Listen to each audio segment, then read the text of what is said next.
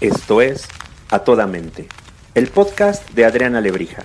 Cada semana un episodio para hablar desde un enfoque humano, divertido y honesto sobre los temas que inquietan a nuestra mente y corazón. Bienvenidos. Hola, ¿qué tal? Un gusto tenerlos nuevamente aquí en A Toda Mente. Hoy, la verdad, es que estoy súper contenta porque vengo con una expectativa maravillosa de lo que va a ocurrir en este ratito. Les voy a contar. Tengo una invitadaza maravillosa, divina, que además es una gran amiga mía de toda la vida. Le voy a meter un quemón diciendo que tenemos 32 años de ser amigas. Imagínense qué delicia. Eh, estoy súper contenta de que esté aquí, porque además de que ahora acaba de escribir un libro maravilloso, del cual nos contará un poquito, lo que más quiero es que nos platique qué pasó que la llevó a ese libro.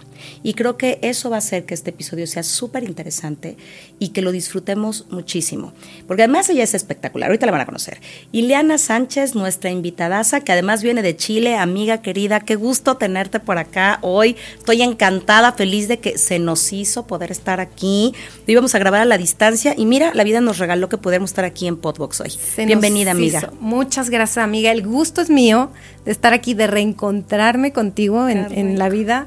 En verdad ha sido eh, una bendición. Así que feliz, feliz de estar aquí en tu podcast contigo, hablando de mi libro. Espectacular. Me encanta. ¿Y sabes qué? Antes de que lleguemos al libro, que el libro va a estar maravilloso y que tampoco quiero espolearlo, amiga, hay tantito, tantito. me parece muy bien. Lo que quiero es como, creo que tienes mucho que compartirnos, como en qué nos lleva ese libro. Y esto empieza con una gran aventura. Y fíjense, no les he dicho todavía nada porque creo que se lo va a hacer súper interesante. Y de veras vengo con la página y la, la- la página en blanco, la taza vacía, a sorprenderme igual que todos los que nos van a ir escuchando. Amiga de mi corazón, cuéntame esas vacaciones, ese andar que nos llevó a ese libro. A ver, es que es muy larga la historia, esa es la verdad. Por eso al final escribí el libro, porque era más fácil contarlo en un libro que contarlo así como en una conversación. Que, a ver, este libro surgió por una experiencia que yo viví con mi familia en un viaje a Sudáfrica. En este viaje a Sudáfrica yo viví una experiencia que me llevó a estar cinco días en una cárcel en Sudáfrica. ¿Sí? Y es una palabra súper fuerte. O sea, uno oye cárcel y es como, a ver, no, güey, estuviste guardada en un cuartito tantito en observación. No, estuviste en la cárcel en Sudáfrica. Y eso es súper fuerte porque, y creo que aquí es donde vamos a empezar a tomar como todo este, este andar de este episodio. ¿En qué momento dejamos de ver algunas cosas y dejamos de escuchar algunas voces de nuestro corazón para descuidarnos quizá y, y llegar a una situación tan delicada y tan peligrosa? ¿Qué pasó, amiga? Efectivamente. Tú lo dijiste súper bien. ¿En qué momento dejamos de escuchar nuestros instintos, esta voz interior que es súper sabia y que no sabemos escuchar? ¿No? O que invalidamos. Que invalidamos, que pensamos, no, si no, no es para tanto, es mi miedo, es, no sé, es mi nervio.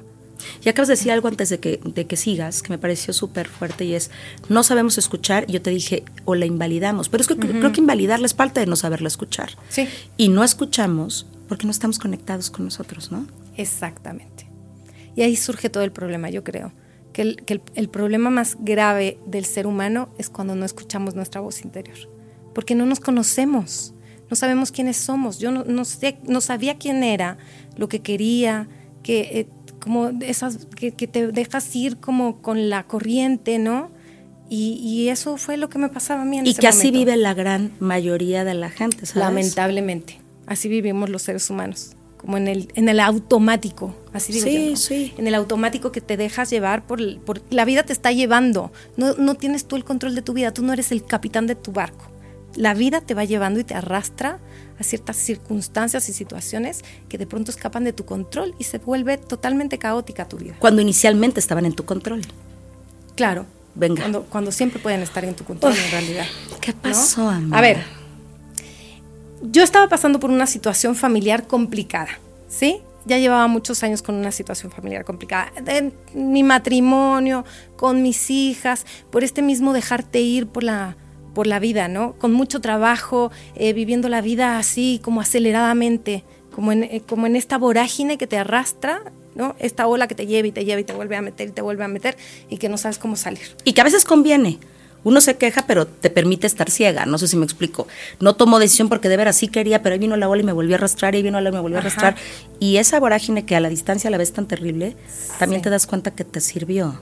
En ese momento, aunque llega un momento en el que ya no sirve. Sí, conviene para no darte cuenta, Correcto. para no estar tú en, en, en, sintonía con tus sentimientos, con tus emociones, porque no quieres sufrir. Y en responsabilidad de ti, sí, Es como, como los adictos. ¿Qué hacen los adictos? Se, se meten drogas para no sentir, ¿no?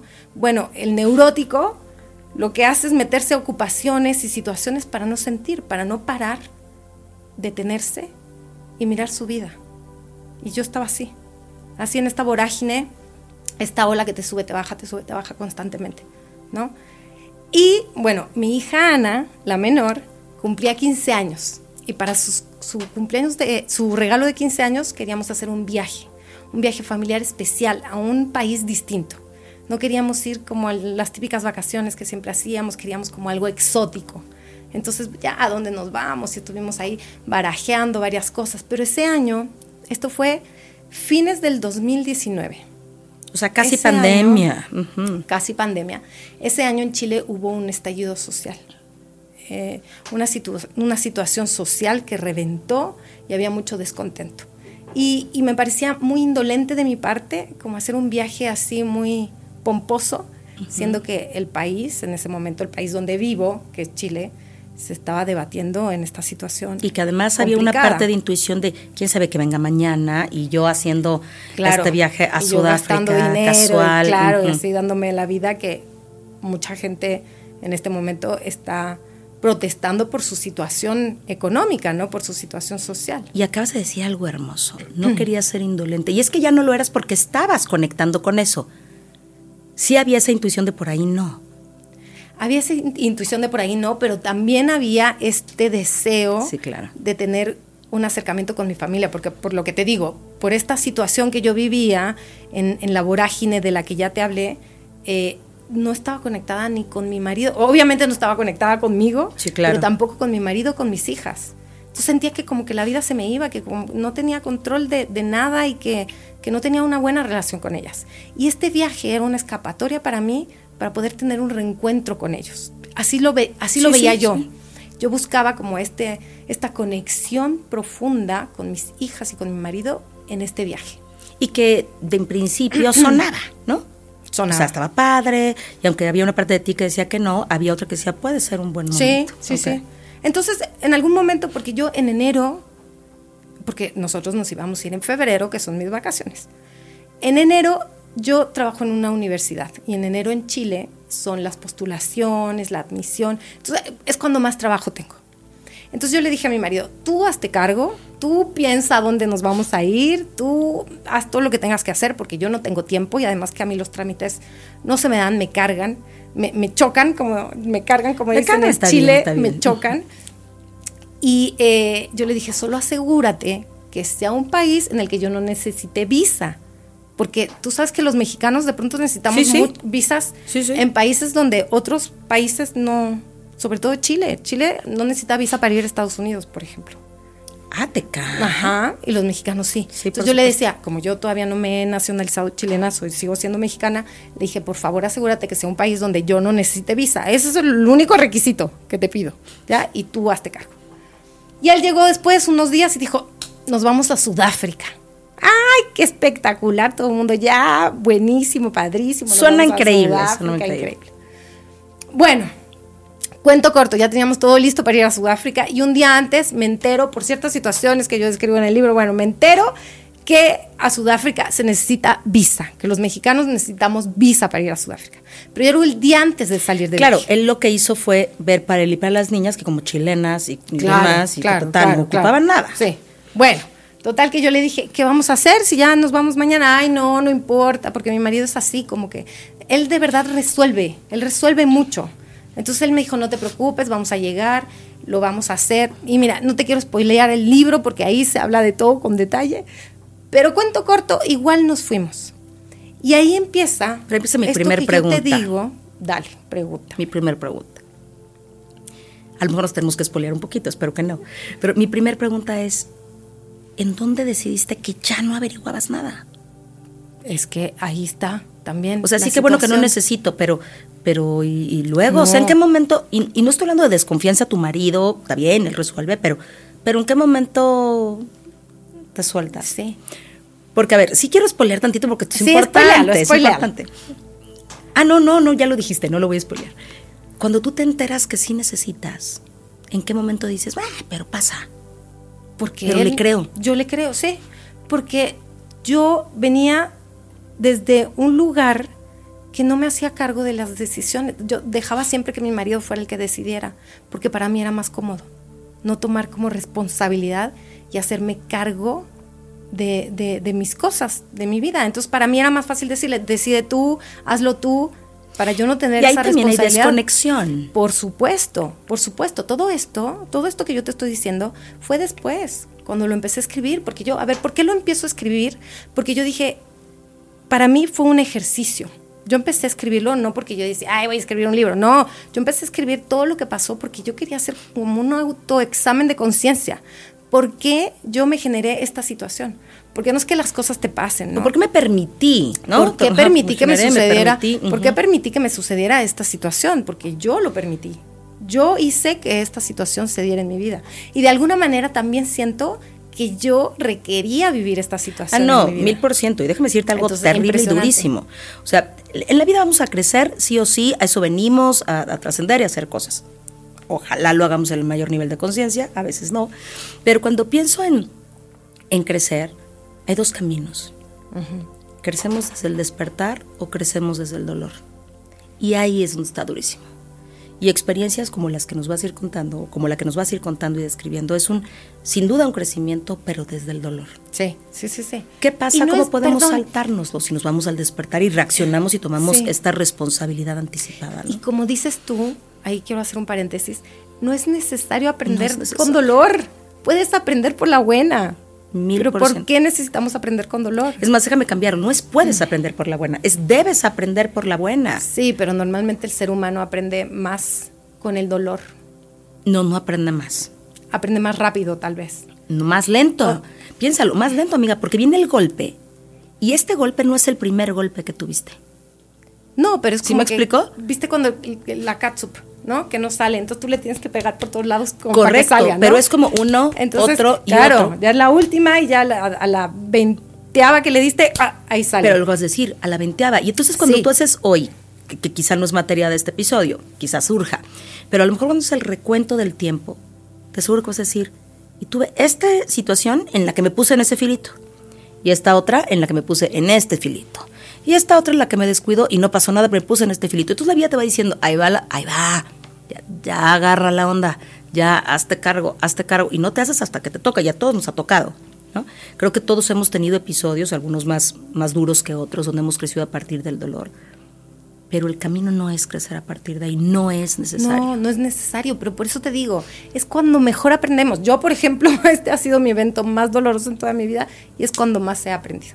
Eso sí te lo puedo decir, pero o más conciencia has tomado del aprendizaje. Es cuando he dicho, de esta o aprendo o aprendo. O aprendes. Porque si no, entonces, ¿qué me falta?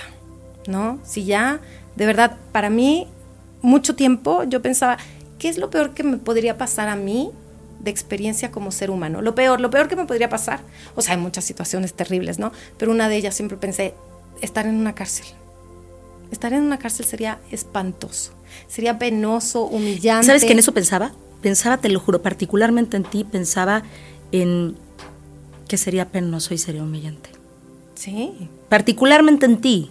Terrible. Qué fuerte. Y yo creo que la vida te pone las situaciones que a ti te parecen más penosas, más humillantes, más terribles, para que ahí tomes conciencia. Sí, amiga. Para que toques fondo y de ahí digas, no, de esta me tengo que parar sí o sí, porque si sigo así, no sé a dónde voy a llegar. Entonces, bueno, cuento corto, nosotros entramos a Sudáfrica por la mala, igual. Defíneme cómo es por la mala, no para que busquen ese camino, es simplemente para que sepan que esa no es la ruta. ¿Cuál es la ruta correcta? Bueno, no, no, la, ruta incorrecta. Burlando, burlando un montón de situaciones, mintiendo y haciendo y violando la ley y bueno, un montón de situaciones hasta que logramos entrar. Voy a hacerte una pregunta, pero tú, tú, tú mentías, no creo. No, mi marido, pero yo lo permitía. Yo sé, yo sé, pero yo estaba detrás. Pero yo te imagino así. Sí, sí, sí, por o sea, supuesto. Usted, ustedes de Sudáfrica, sí. O sea, te imagino con, con, con esta tensión, pero otra vez, si tomamos el aprendizaje dejándote llevar, tu marido en su, en su capacidad, que no lo vamos a poner aquí, pero de resolver, él vio cómo resolvía. Pero Él tú, resolvió. claro, pero Él tú resolvió. te dejaste llevar por, oye, pero el mar está picado, regresando al ejemplo de la, la playa y la ola, ¿no? Hay bandera roja, está picado. Ay, métete. Sí. O sea, ¿en dónde te metías, no? Bueno, dijiste sí me meto al mar picado. Es esa incapacidad de decidir que yo tenía, ¿no? Para mí, él sabía mejor que yo, pues yo decía, si yo decido me voy a equivocar y no me quiero equivocar. Prefiero que sea él el que decida, porque seguro que él no se va a equivocar y si se equivoca, él es el que se equivoca y no yo. O sea, y él es una- el responsable de este error. Exactamente. Entonces esa incapacidad de decidir por mí misma, llevada como, como un papel por el viento, así como, como papalote, ¿no? Siguiendo todo lo que él decía y todo lo que él hacía, yo decía, uy, suena como complicado, pero bueno, vamos. Pero lo vio convencido. Lo veo convencido y él como que está súper seguro de hacerlo, pues vamos detrás. Y déjame preguntarte algo. ¿Y tú pensabas que estabas bien? ¿O había un momento ya en el que decías, no, no, no, no, y quisiste saltarte la bronca Mira. en corto para no echarte la bronca? Sí, sí me expliqué Sí, la pregunta sí, como sí, de, a ver, güey, ya para qué lago de tos, ya di que sí, ya, si hay una bronca, pues más va a haber una bronca, si digo que no. No, sí, te entiendo perfecto. Yo sabía que estaba mal, pero dije, "Ey, ¿qué tanto? ¿Qué le hace el agua al pescado, no? ¿Qué, qué- qué? A lo mejor no pasa nada. Y, y entonces yo, como estaba tan obsesionada con este viaje, que quería que este viaje fuera el, el encuentro con mi familia, esta unión familiar que yo tanto ansiaba, entonces yo decía, bueno, si digo que no, me pierdo de este encuentro, que tal vez es... No, y a lo mejor se que hubieran ido ellos y tu chin y yo no fui y se hubiera roto toda la dinámica. Es que había muchas opciones. Yo pude haber dicho en el momento que me, que me enteré que no, que no tenía visa y no podía ir, váyanse ustedes, yo los alcanzo. Esa fue podría haber sido una opción. Mientras yo tramito la visa y hago todo lo que se tiene que hacer, que después supe que tampoco lo pude haber hecho porque se demora 45 días la visa. Entonces ya Bueno, tampoco habría mejor, podido a ver, hacerlo. que fíjate lo que te voy a decir, a lo mejor tocaba no ir. a lo mejor tocaba no ir. Pero para y mí a lo ese esa también era una manera de, de reconexión familiar, Sí. ¿sabes? Como no están y yo estoy sola y se fueron sin mí y a lo mejor esa también era un Claro. camino, quizá desde el despertar, de Por llegar al mismo sí. puerto, ¿sí me explico? Sí. Quiero reconectar, quiero conectar con quién soy, qué estoy, decir, a lo mejor lo mismo, fantaseamos, nunca sabremos qué hubiera pasado, ¿no? Claro Pero que sí. se me ocurre hasta pensar, ¿por qué dejé que decidieran por mí y no fui? Y me perdí los 15 años o esto, porque no, no me hice cargo de mí y era otro camino, seguramente con dolor, pero menos, ¿no? Tal cual. Sí, y Tal cual. entonces... Pudo haber sido eso. Brincaste Bueno, y brincaste y por tantita agua más aquí no, nadie se va a dar cuenta. Sí, yo dije, nadie se va a dar cuenta a lo mejor y yo me podría perder entonces de este viaje familiar. Entonces, hagámoslo así, ¿no? Si así va a resultar, pues que va.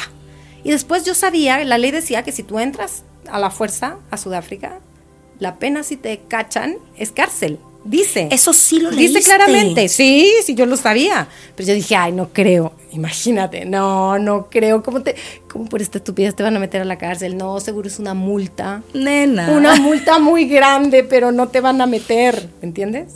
Entonces, esta inconsciencia que yo te digo, que de verdad que parece estúpido, pero así era como yo lo vivía, una inconsciencia total, como que pensando que no pasa nada, todo yo, no importa, si es una multa, pues la pagamos, ¿no? ¿Qué tanto? Como eso. En- entonces, hoy me doy cuenta que esa manera de funcionar en mi vida no me lleva a nada bueno. Me lleva a caer en una cárcel, por ejemplo, ¿no? Entonces que yo tengo que corregir ese comportamiento, no puedo seguir comportándome de esa forma. Y sabes qué, cuando pensaba en que tuviéramos este episodio y lo compartiéramos, ¿no?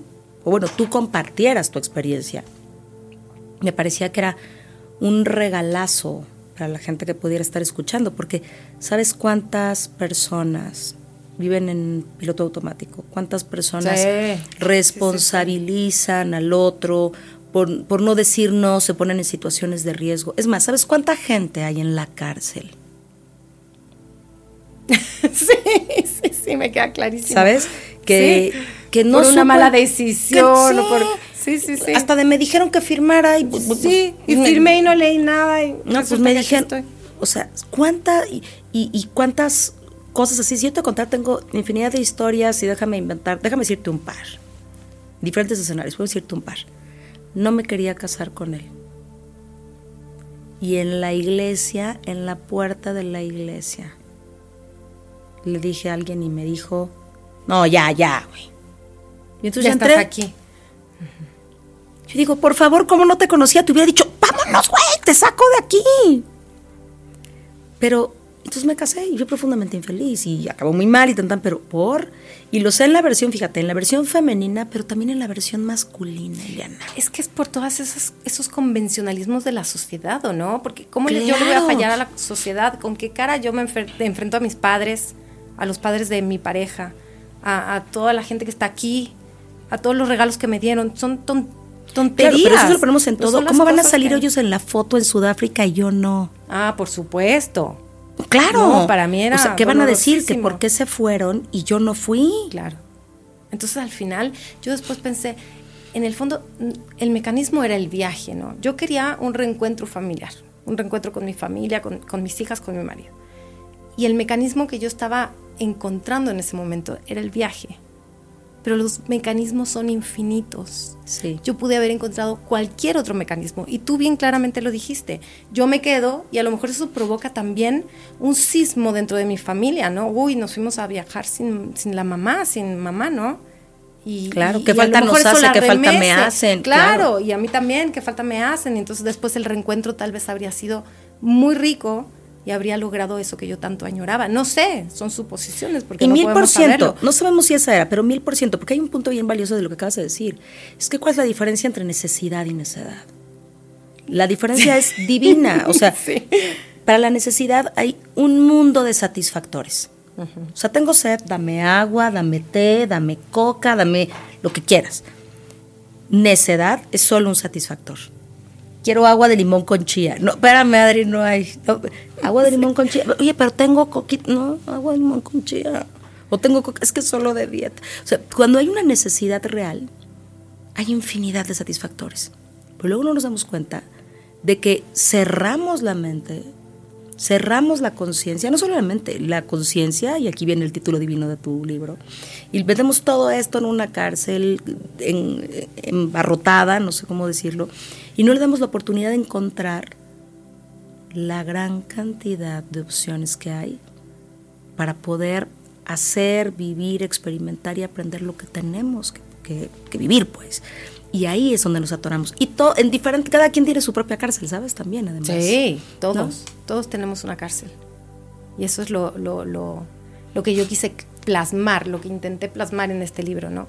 Al final del día, no es esa cárcel la cárcel, o sea... No, es una representación externa al final de tu representación interna. La cárcel es mi mente, ¿no? O sea, todos los, los problemas que yo me planteo en la mente, todas las frustraciones que traigo, eh, como decía un, sabio por ahí, Jack Sparrow. No, no, Oye, en los piratas del Caribe. No sé, lo sé. ¿Qué decía ese el sabio, señor? Ese gran sabio decía, el problema no es el problema. El problema es como yo enfrento el problema, ¿no? Entonces, a eso voy. O sea, la vida está llena de situaciones, pero ¿cómo las vas a enfrentar? Yo también te tengo de un sabio. A ver. El tío Ben de Spider-Man. un grandón conlleva una gran responsabilidad. Pero hace fue todo el sentido. No, fue el tío, fue el tío. Pero hace todo sentido también, porque tú tenías, sin ponerte llaga en herida, ¿no? Pero hay veces que todos tenemos la posibilidad de decidir. Pero hay veces que sentimos que no que tenemos poco recurso, poca capacidad. sí. Pero hay otras en las que dices, si tengo la posibilidad, del recurso, el don para hacerme cargo de esto. Siempre tenemos los recursos. Sin duda, sin duda. No los queremos encontrar. Sin duda, pero a veces que la cárcel de veras y, el, escenario es tan oscuro que todavía dices, híjole, de veras hasta no se veía la luz. Te creo que de veras no se veía la luz. Pero particularmente una mujer como tú, con tu formación, con tus recursos, no solamente personales, sino las opciones que te ha dado la vida, los espacios entre los barrotes sí entraba la luz. Y entonces es, ¿por qué no, por no me puse ahí? ¿No? O sea, ¿por qué lo vi desde esa mirada? ¿Por qué no asumí la responsabilidad de este don y este privilegio que tengo de poder haber dicho, no voy? Porque además, ¿sabes qué? A lo mejor vamos a pensar otro escenario. No hubiera sido. A lo mejor dicen, no vamos. y también hubiera sido una falta de encuentro. A lo mejor no vas, pero ya hubiera sido. ¿Cómo? Oigan, yo Ah, no fui, vamos, o sea, yo sí quiero conocer y a lo mejor Ah. ya hubieran ido otra vez, no sé si me Ah, estoy claro. explicando. Sí, sí, sí, ¿Sabes? sí. Porque pobre la mamá se quedó sin ir, bueno, Vamos ahora todos juntos. Sí. Es Ya que, hubiera ocurrido. te digo, las situaciones son infinitas. Pudieron haber pasado millones de situaciones, pero yo elegí la peor, ¿entiendes? La peor situación. No me paré en mi poder, cedí totalmente mi poder, me dejé llevar por mi falta de decisión. A esa conclusión yo llegué después. Porque como te estaba diciendo antes... no solo sé si la Mm. falta de decisión, amiga, también no te escuchaste, ¿no? Por supuesto, cuando tú no escuchas tus, tus no sé, tus instintos, tu, es, lo que hablábamos al principio, tu voz interior. ¿Tenías miedo? Antes de que pasara esto, cuando Sí. empezaste a irte por la Sí, libre, Y mis hijas también. sí, sí, tenía miedo mucho, mucha angustia, porque sabía lo que me podía pasar. eso es lo que me parece más fuerte. Eso es lo más fuerte.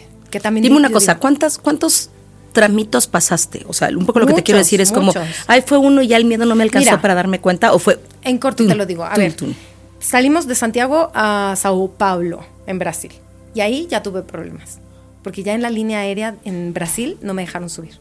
Y entonces la niña dijo, no, usted no tiene vi- visa para ir a Sudáfrica, no puede viajar. Usted es mexicana, necesita visa y no la tiene. Y mi marido inventó y, bueno, es un rollo. Inventó y dijo, no, es que no vamos a Sudáfrica. Pero como si el vuelo dice Sudáfrica, sí, es que Sudáfrica es nuestro país de transición vamos como pasajeros en tránsito a Sudáfrica.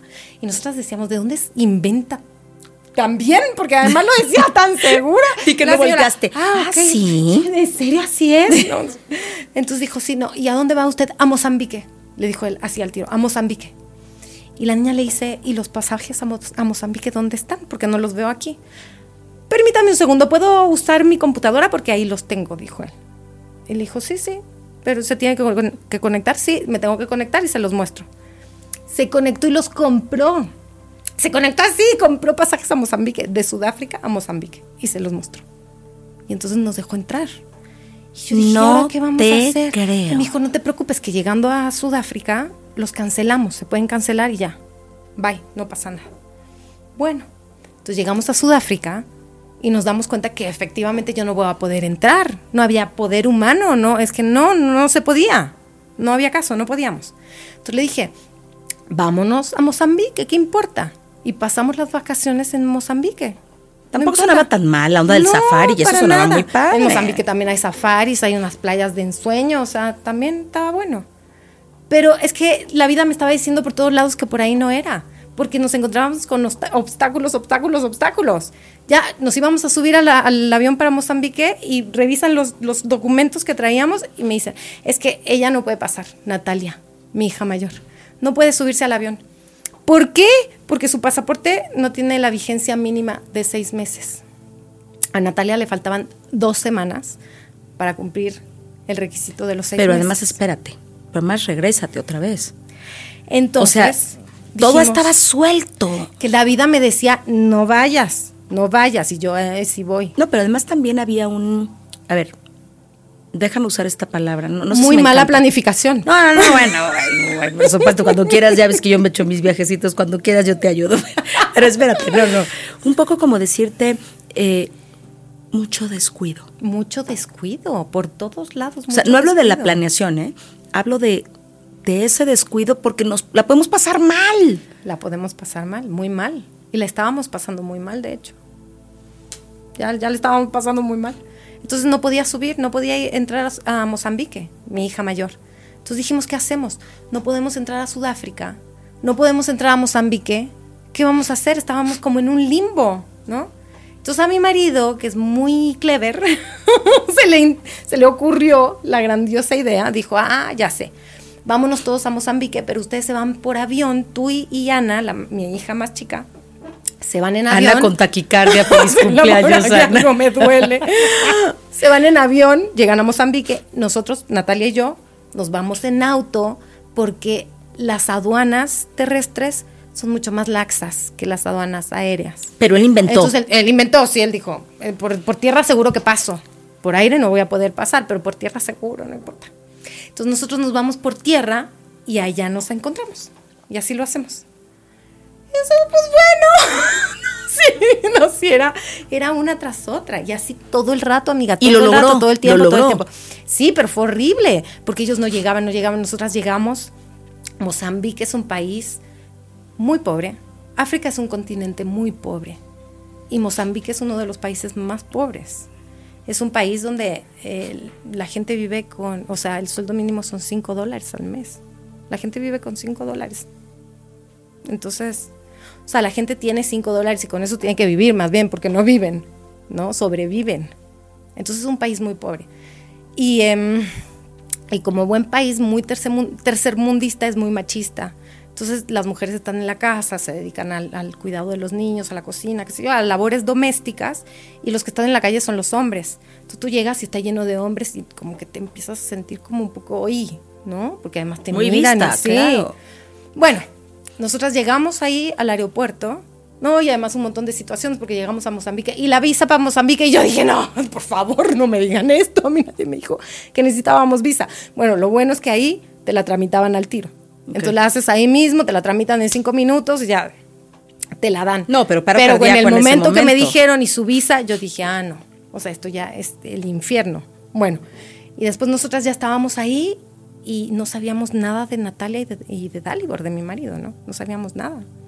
Porque no teníamos conexión a internet, ¿no? O sea, angustia, angustia, angustia, así, caótico. Me conecté con una... ¿Cuánto tiempo llevaba que había salido de tu casita? No, ya llevábamos, yo creo, como 24 horas volando. Y ya llevábamos 24 horas y no habíamos llegado a ningún lado.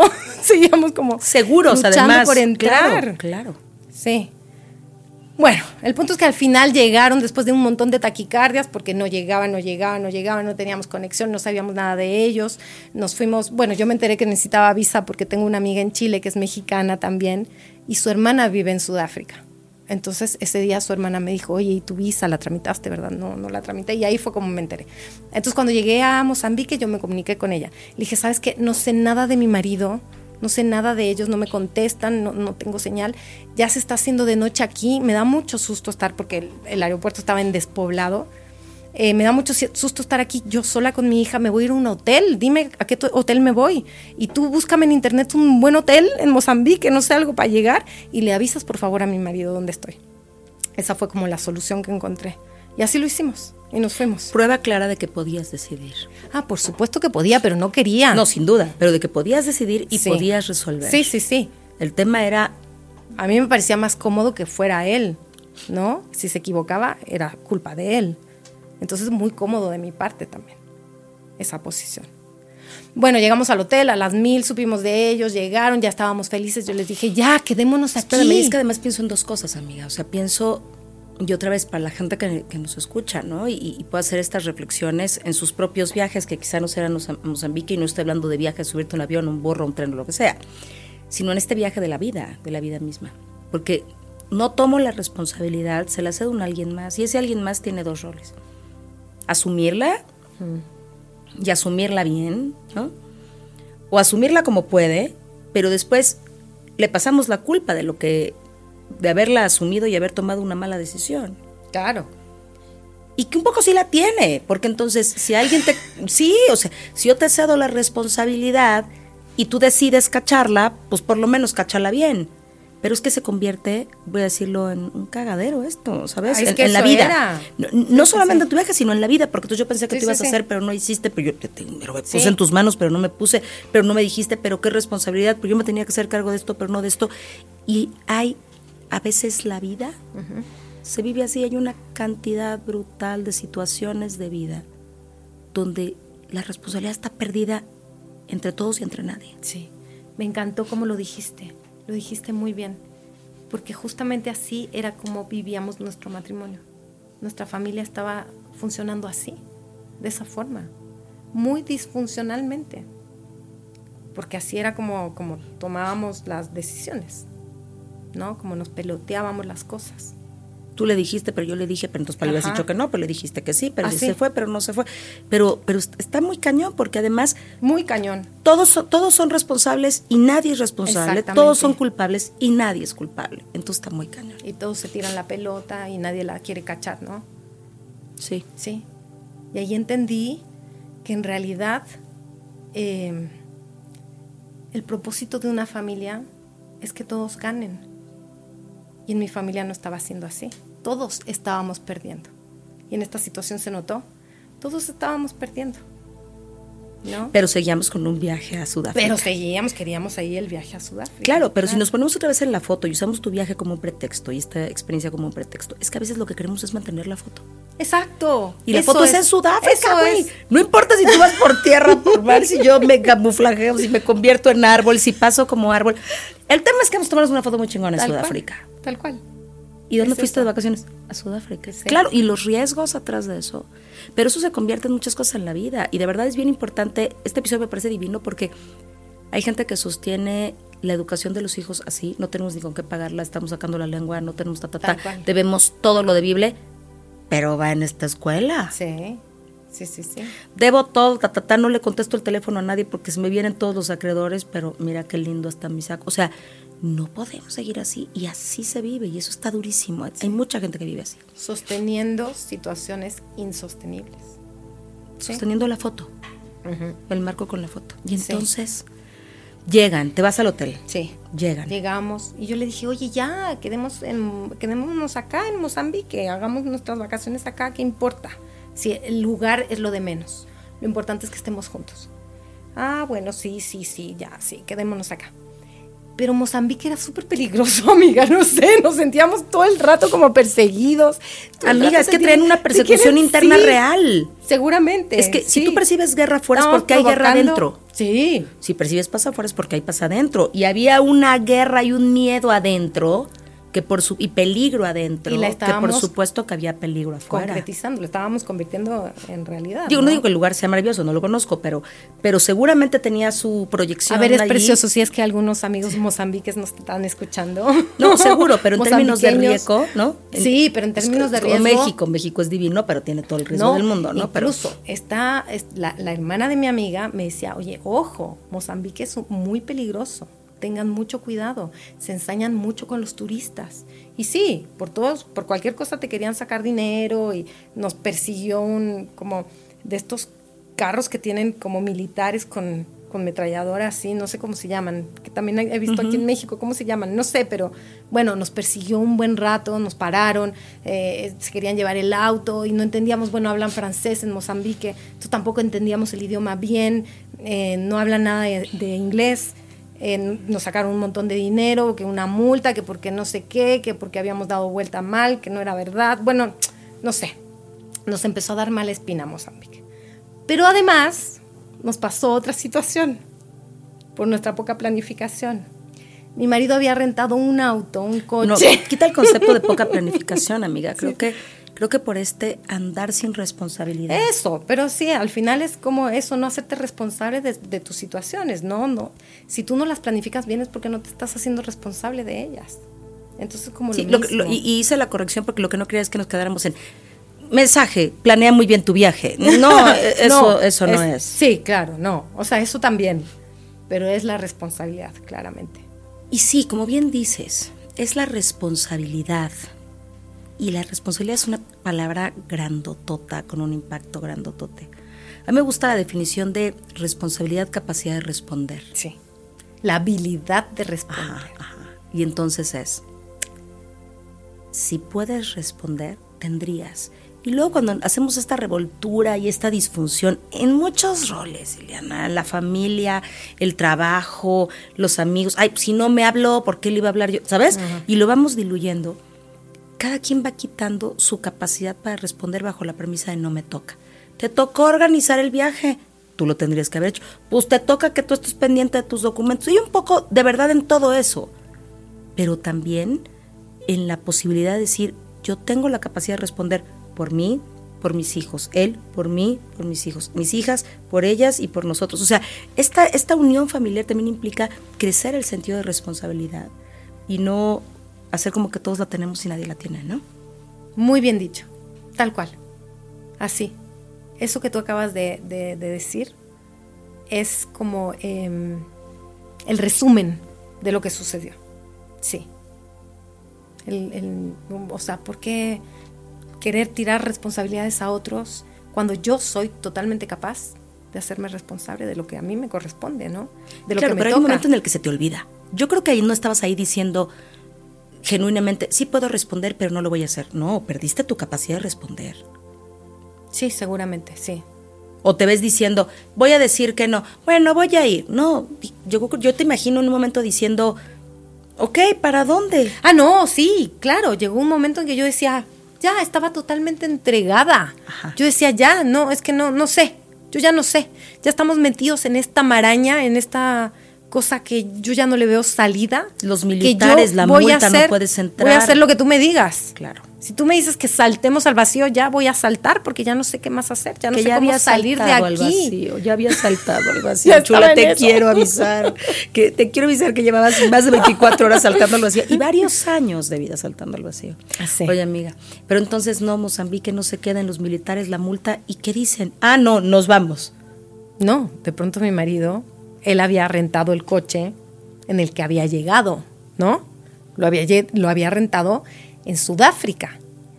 Y él no había tramitado el permiso para que el auto que había rentado pudiera pasar a, Mozambique. Amiga, esta es como las películas así de, chistes. es que es una comedia de equivocaciones. vacaciones del terror y así que saliera el borolas como de no sé ¿Cómo se llamaba? Este, no sé, estas películas de, estupideces, así que pasa una estupidez tras otra y que tú dices, no, ¿cómo la gente va a ser tan estúpida? Así. así Mira, pusieron el camión sin freno y entonces el coche se fue para atrás y arrolló a así, todos los... Así, así, así. Y el que arrolló era el militar más importante del mundo. Así es, por favor. Así. Mira, mi hija mayor, Natalia, cuando yo ya tenía el, bosquejo final del libro, le pedí que lo leyera y que, para que me diera su opinión.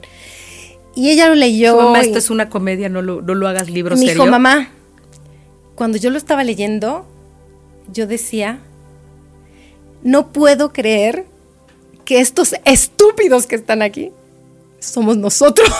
o sea, no. Existan, No puedo creer. No, somos nosotros. O sea, ¿cómo? Yo lo leo y pienso, es que por ahí no es. Pero ¿por qué nosotros cuando estábamos en esa situación no lo veíamos tan claramente? Eso me dijo mi hija. Y quiero sumar algo bien fuerte, fíjate. Te voy a dar en la torre, amiga, ni modo. dale, dale. Pensaba, y es que a veces nuestra inconsciencia, bueno, no a veces, voy a quitarle a veces, nuestra inconsciencia afecta a los que tenemos alrededor. Por supuesto. Porque como modelos, pues el otro dice, pues si es por acá, pues yo voy. Si ellos saben mejor que yo. claro, entonces mientras Ana decía, me da un infarto, Ana debió haber dicho, yo no me subo, y Natalia tendría que haber dicho, no voy, papá, no tengo papeles. Claro, son unas niñas, lo entiendo perfecto, pero, pero esto nos pasa en la vida, entonces tu jefe hace X cosa y pues pues si mi jefe lo hizo, pues, pues seguramente habrá que hacerlo. O si mi y jefe si tu compañera de al lado, pues entonces habrá que hacerlo. Bueno, pues aquí, aquí se hace así, todo el mundo es, y creo que nos vamos envolviendo en este en esta comedia del terror de equivocaciones. Entonces no sacó el permiso. Llega con el coche sin permiso. Sí, entonces, pero él no se acordaba, o sea, no como que no eso no pasaba, pero de pronto recibimos la llamada del tipo que le había rentado el coche, no el del rentacar. Y empieza, ¡ay, que usted se está robando el auto! ¿Que dónde está? Que no tenía permiso para salir a Mozambique y aquí estamos viendo que usted salió de las fronteras y tiene dos horas para traerme el auto. Así, ¿no? O sea, lo empezó a perseguir, lo empezó a perseguir, lo llamaba cada 20 minutos. Y ahí dijimos, tenemos que regresar. Tenemos que llevar el coche a Mozambique, a Sudáfrica. Pero tú no podías. No, pero es que te digo que ya era como, hay que hacer lo que hay que hacer. Como que ya la vida me estaba arrastrando. Yo ya había, venías como venías como lata en la, en la defensa de coche. Tique, tique, tique, tique, tique, tique. Así como de esos recién casados que suenan. Sí, así. Ajá. Entonces fuimos al hotel, recogimos nuestras cosas y nos encaminamos para Sudáfrica. Y nos fuimos a Sudáfrica. Y pasamos por la frontera, hicimos de nuevo otro chanchullo por ahí y entramos. Y después ya estábamos felices. ¡Uh! La hicimos, la hicimos y disfrutamos y estuvimos en Sudáfrica y, la pasamos muy bien. Y las fotos con los pingüinos que son divinos. Y las fotos y, la unión familiar y todo lo que yo creí, yo, todo lo que yo quería y lo que añoraba, ¿no? Y la pasamos muy bien. Y, antes de irnos, cuando llegaron las 12 y la calabaza se la carroza se convirtió en calabaza. todo el tiempo fueron, te digo, malas, una, una cadena de eh, eventos desafortunados. sabíamos que si cuando nos fuéramos teníamos que salir por Mozambique también, por la frontera de, Mozambique, volar de Mozambique a Sudáfrica como pasajeros en tránsito y de ahí a Brasil y después a Chile, ¿no? que esa era nuestra ruta. Y eh, un día antes de, viajar... No, qué maravilla, qué bueno que no sabía nada, estoy, estoy deliciosamente escuchando. Un día antes de viajar fuimos Porque hacia la te amo, te creo. ¿Sí te queda claro? Porque te amo, te creo. Es que también, claro, parece como inverosímil, ¿no? Claro, y eso es lo que está súper fuerte. Parece inverosímil. De, ti para ti. Sí. O sea, Natalia Loley dice, no puedo creer que esto seamos nosotros. Tú me lo cuentas y si no fueras tú diría, ajá, guay, ya lo hago. Ah, ya pues. Bueno, soy terapeuta, hubiera dicho, ah, sí, y te hubiera entendido. pero pero te creo por, porque te amo, pero está, está durísimo. O sea, es como de veras tantos y siguieron avanzando. Y seguimos o sea, avanzando. Oye, se ve que ahí está profundísimo. Se ve que se van a caer. No, aquí no hay, pero no hay piso. Dale. Y seguían. Ok, entonces hay que regresar a Sudáfrica. Regresamos a la frontera, a la misma por la que habíamos entrado, porque habíamos visto que estaba súper fácil de entrar. Entonces dijimos, por ahí mismo pasamos. Y el día que fuimos, no recuerdo bien, pero me parece que era una vacación fantástica. Dos semanas. Dos semanas, algo así.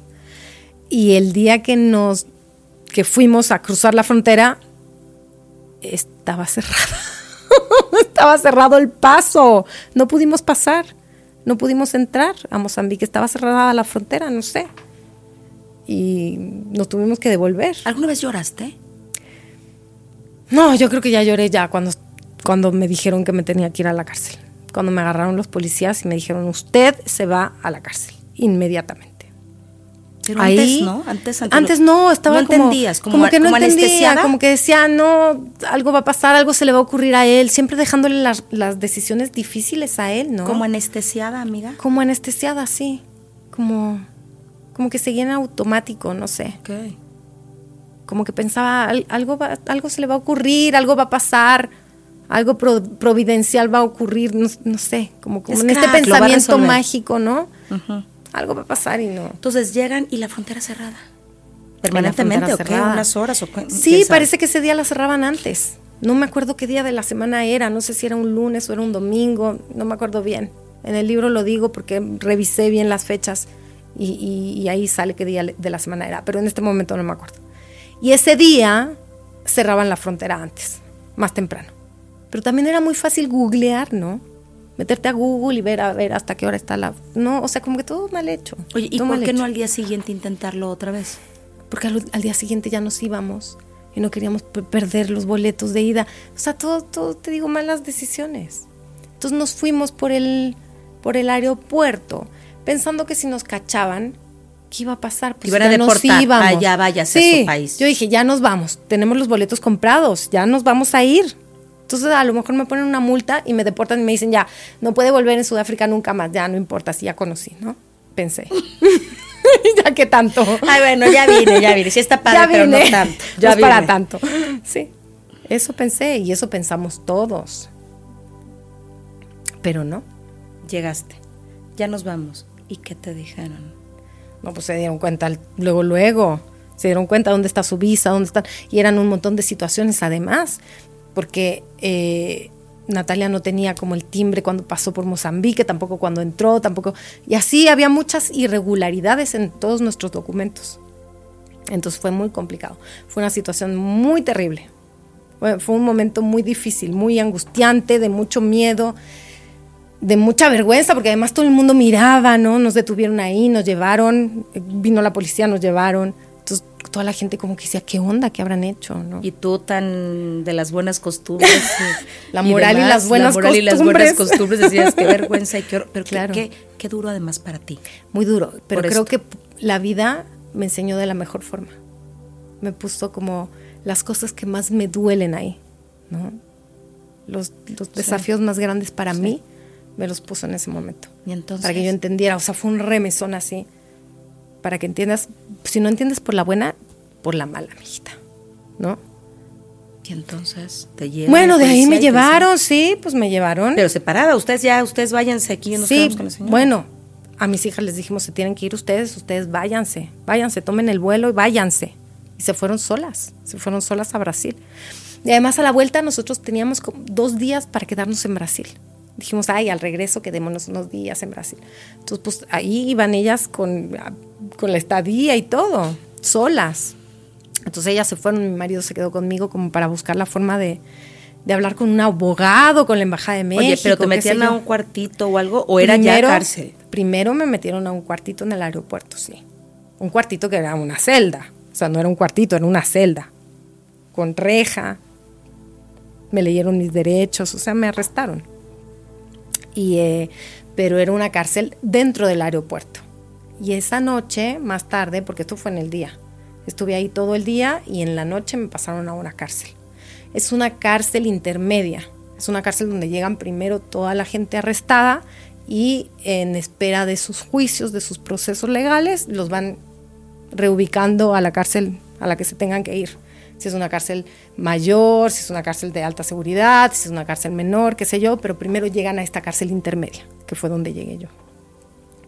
Y ahí estuve, ahí estuve varios ¿Qué días. Pensabas? Mira, al principio fue terrible, fue una situación terrible porque para mí era como lo que te decía hace rato, era como caer ya en lo más bajo que pude haber caído en mi vida. algo que yo, cuando me lo imaginaba, decía, si un ser humano cae bajo, debe ser estar en la cárcel, lo peor, ¿no? Entonces para mí fue muy difícil. Al principio no lo, que, no lo creía, como que pasé por todos los procesos. los procesos del duelo, porque al principio como que me empezó a dar un ataque de risa, incluso ya cuando me encerraron ahí, después de que me habían leído mis derechos, ya sabes, la foto de perfil, la foto para acá, la foto para acá, la estatura y no sé qué. Cuando viste la estatura fue cuando te reíste, ¿no? no, usted no alcanza, póngale un banquito para medirle la estatura. no, no puedo decirte mismas estaturas de la eternidad, man. No, te puedo juzgar. Pero sí, una situación horrible. Y ahí te dio ataque de risa de, de nuestros chorros. No, al principio ya cuando estaba en la celda, así encerrada, como que dije, no, es que esta es la peor chingadera que nos hemos mandado en la vida. O sea, no, esto ya, ya, no. No manches. Mal. Y te mandaron a las siguientes, a la siguiente cárcel. A esta cárcel intermedia de la que yo te digo. y entonces aquí yo estaba, pues, mi marido por último, en la, en la celda donde yo estaba en el aeropuerto, él podía como entrar y salir, de pronto me veía, o sea, por fuera, ¿no? Fuera de los barrotes y todo, pero ahí entraba y me veía, ¿quieres algo de comer? Y algo me traía y yo sabía que andaba por ahí, pero ya cuando me llevaron a la otra ya no. Estaba sola. Entonces fue súper difícil, fue súper duro. Pero ¿sabes qué? Fue el... ¿Y no sabías cuánto tiempo ibas a estar ahí? No, no sabía. O sea, no era de, vas a cumplir 72 horas del terror, no, te van a sacar. No, no, no. Bueno, el abogado eso fue lo que me dijo. Mira, yo creo que en 72 horas te, te sacamos. Pero pues nunca fueron 72. Y los trámites, y uy, no, Sudáfrica es un país muy em, burocrático. Entonces, y, ¿Quién con te ayudó la embajada? No, mi marido hizo todo. Él contrató un abogado y él con el abogado. Yo igual, igual me comuniqué con la embajada, ¿eh? En el momento que me, que me arrestaron y todo. Y la embajada, bueno, sí, algo hizo, pero no, él, fue el que se movió, en realidad. Sí, fue él siempre. Pero como te decía, fue, es lo peor que me ha pasado en mi vida, pero el mejor aprendizaje de mi vida. ¿Cómo te fue dentro de la cárcel? Bueno, al principio entré con mucho miedo, ¿no? Mucho miedo. Era una celda común. Estábamos, éramos 10 mujeres, todas africanas y yo, arrestadas por distintos delitos, muy, muy diversos. Em, y al principio yo dije, como en las películas, ¿no? O sea, soy la nueva, me van a violar, ¿qué me van a hacer? No sé. La novatada, no sé. Ay, mucho miedo, mucho miedo. Pero después me di cuenta que eran mujeres como yo, que lo único que querían era estar seguras también. Estaban preocupadas por sus hijos afuera, todas también. ¿Qué será de mis hijos? Es que yo, ¿por qué hice esto? ¿Qué estupidez? Si hubiera sabido, no lo hago nunca. O sea, todo el mundo, todas súper arrepentidas también, ¿no? De lo que habían hecho, de lo que habíamos hecho. Entonces, y se generó una comunidad entre nosotras muy linda, muy linda. Empezó a haber una cercanía, una, una como comunión, no sé cómo explicártela. y, y es ahí cuando yo entendí que las mujeres, la naturaleza de las mujeres, lo que hablábamos la otra vez, es colaborativa. Somos colaborativas.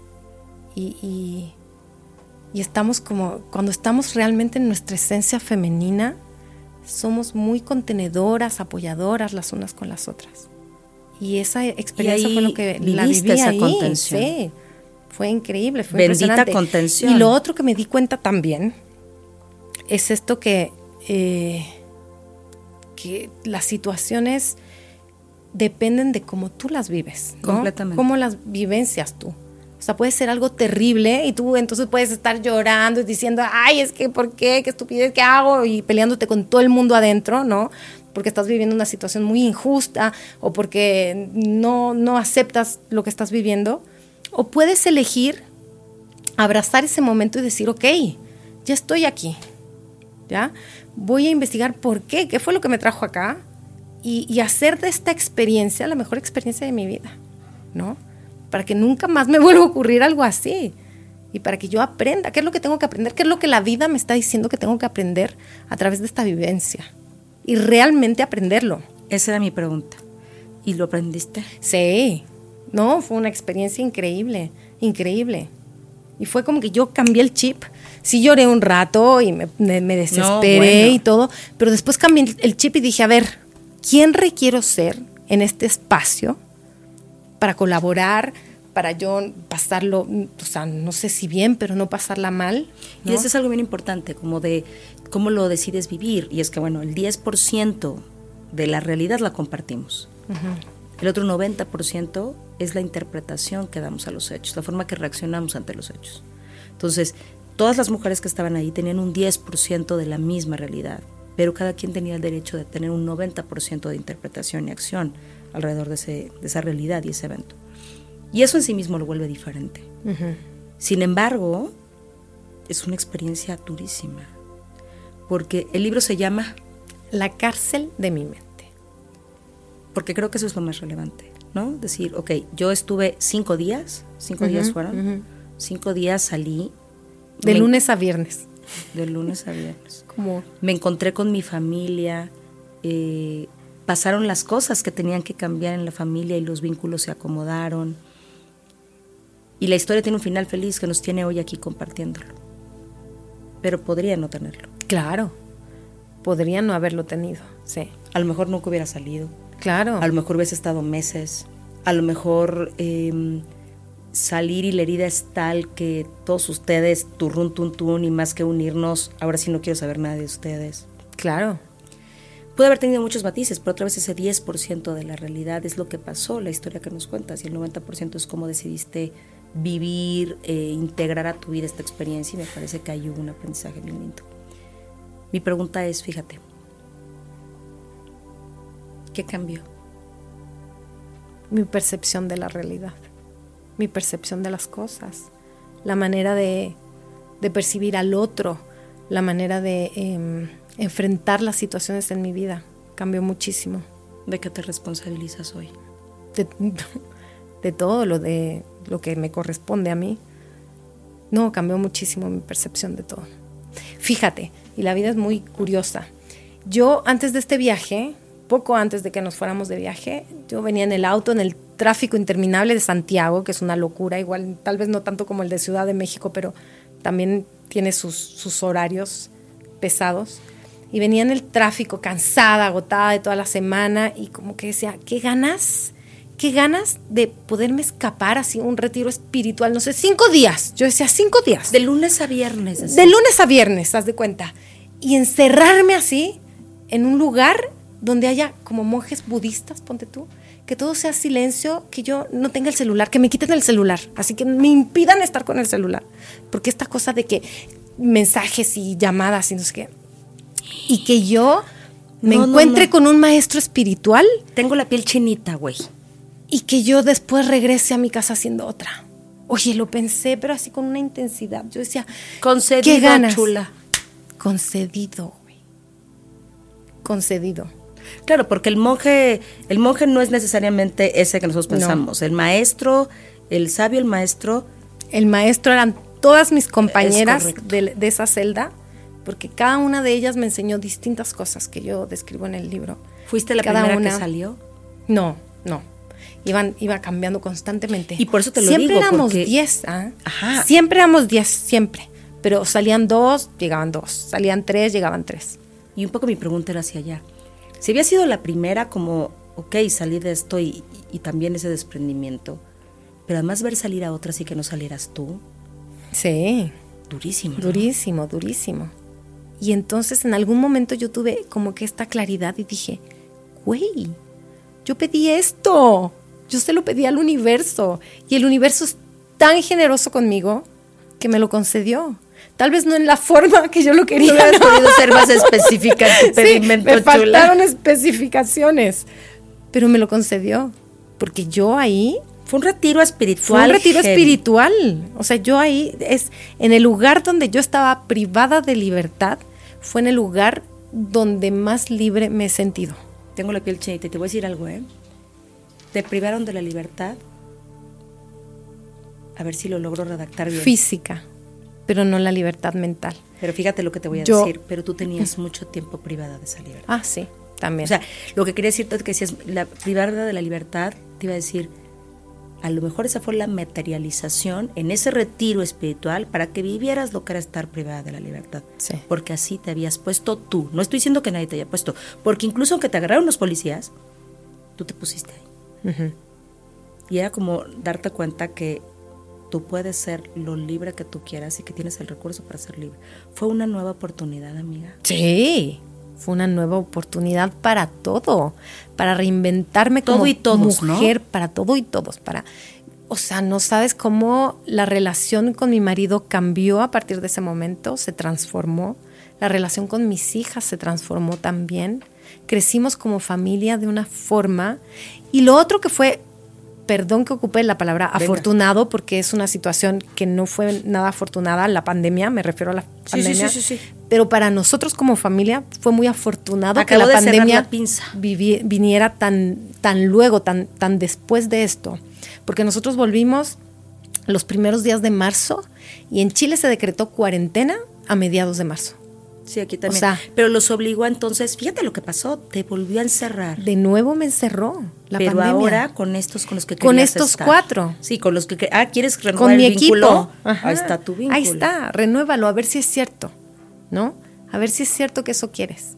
Y para mí la pandemia, por eso te digo, les pido una disculpa a todos por decir que para mí fue algo bendito, porque fue una situación en la que murió gente, en la que gente lo pasó muy mal, una situación de enfermedad, una situación de carencia, pero para mí en lo personal y familiar, para mí fue una bendición porque nos permitió cerrar todos los, los cabos que todavía estaban ahí eh, sin atar.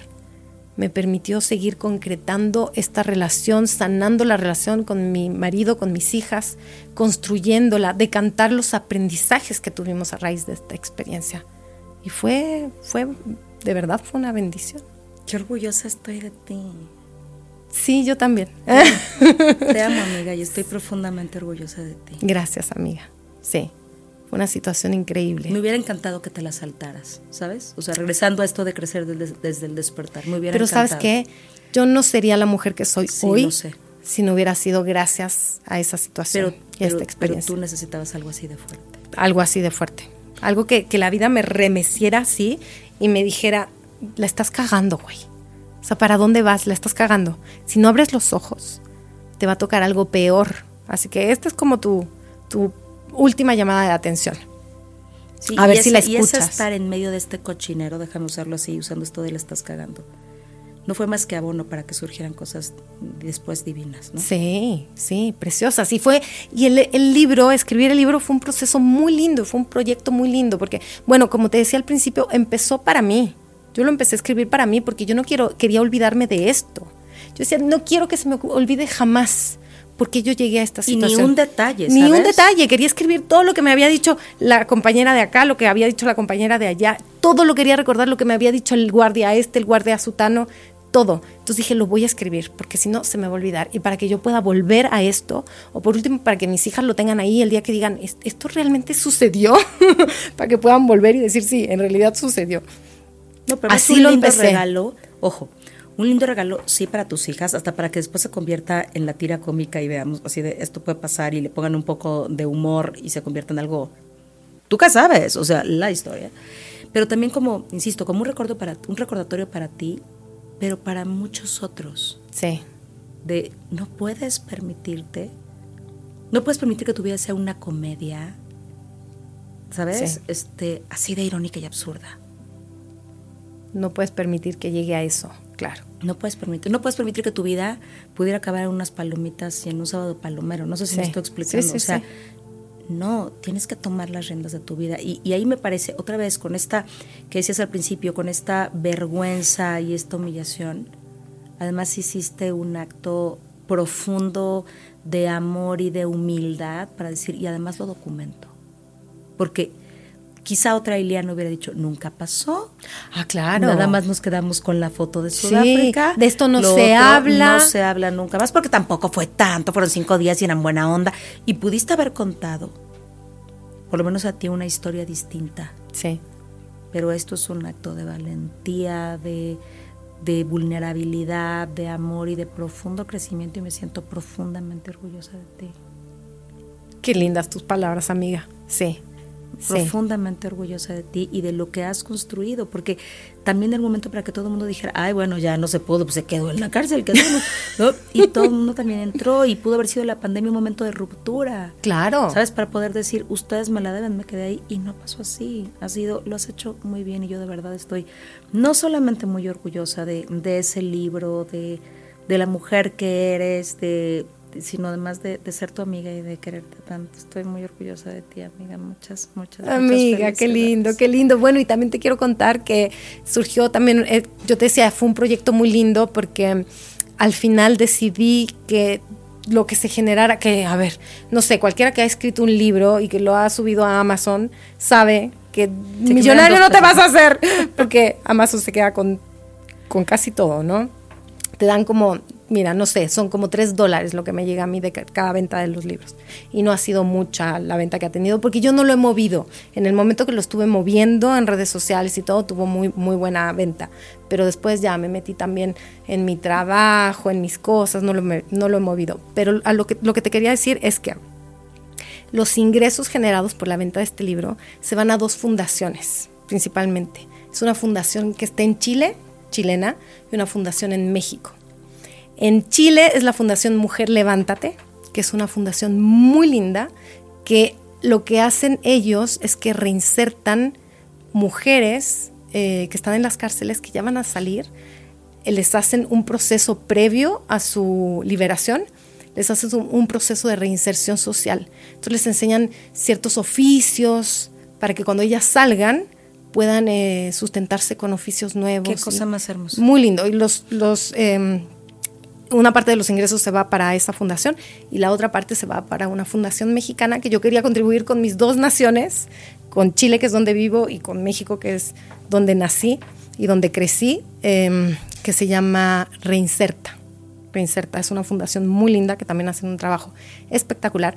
Estos hombres y mujeres, la de Chile son solo mujeres, la mexicana es hombres y mujeres que también reinsertan presos eh, a la sociedad para que el día que salgan corten ese círculo de la delincuencia, dejen de delinquir y, y, puedan tener como oficios distintos que les permitan una vida diferente y una vida mejor. Así que eso para que lo sepa la gente, si es que quieren comprar el libro. Por favor, compren, por favor, porque está maravilloso. Que sepan, que sepan a dónde se va. Pues ahora que salga el... este episodio, lo que se me antoja también es que pongamos por ahí también el libro y los datos y que y que compremos. Te puedo mandar un pequeño video que hay del libro y así sí. con el link para comprarlo y todo eso. Por supuesto, me va a encantar y será y será un gusto. ¿Qué te gustaría que se quedaran dos, tres cosas que te gustaría que quien nos escuche diga, no se te olvide? No se te olvide que eh, en la vida es importante fluir, soltar.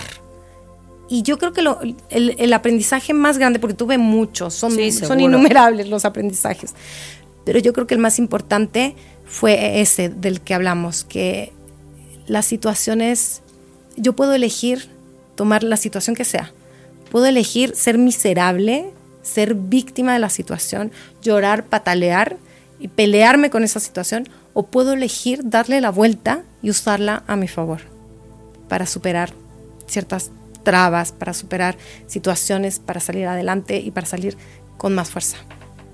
Es como el enfoque que tú le quieras dar a la situación que, que atraviesas. Me encanta. Y que y, me gustaría sumar como eh, aprendamos a cuidarnos más. También. sí. Por eso te digo, son un montón de aprendizajes. Mil, mil, pero aprendamos a cuidarnos más, porque de verdad a veces eh, ya estamos, ya podemos estar con el grillete y tras las rejas en, nuestra mente, en nuestro corazón y en muchos lugares por no atrevernos a, hacernos cargo de nosotros. Mm. Y dijiste algo muy lindo que me gustaría rescatar y es eh, la libertad, no solamente hablamos de la libertad física, ¿no? O sea, la libertad y la independencia no es un tema de barrotes ni de distancia, es un tema eh, emocional. La peor cárcel está en nuestra mente. La peor cárcel está en nuestra mente. Así que salgamos de ahí, liberémonos y vivamos esta vida con cuidado y responsabilidad. Muchas gracias por haber estado aquí, amiga. Gracias a ti, amiga. Muchas gracias. Y a todos ustedes, ah, no se les olvide, les ya les iba a dar la despedida, pero no, no se les olvide, por favor, comprar el libro. ¿Cómo se llama, Sí, por favor, ¿dónde estoy? ¿Dónde estoy? A ver. En esta, Eso, ahí estamos. Ya. El libro se llama La cárcel de mi mente. Lo pueden encontrar en Amazon. Ya. Eh, pueden entrar al sitio www.lacarceldemimente.com. Sí, ahí lo pueden encontrar. Y también me pueden seguir en mi Instagram, que es coach.ileana.sg. Ileana es mi nombre, SG mis apellidos, Sánchez González. Muy bien. Sí, eso, así. Sí, sí. coach.ileana.sg. Súper. Por favor, léanlo y piensen que además están contribuyendo a una causa súper importante. Ahora sí nos vamos a despedir. Amiga, muchas, muchas, muchas gracias. Gracias a ti. Con todo mi amor. Muchas gracias. A y a ustedes, todos ustedes, muchísimas, muchísimas gracias por haber estado con nosotros. Nos vemos pronto. Bye. Gracias por escuchar A Toda Mente, el podcast de Adriana Lebrija. Nos escuchamos la próxima semana.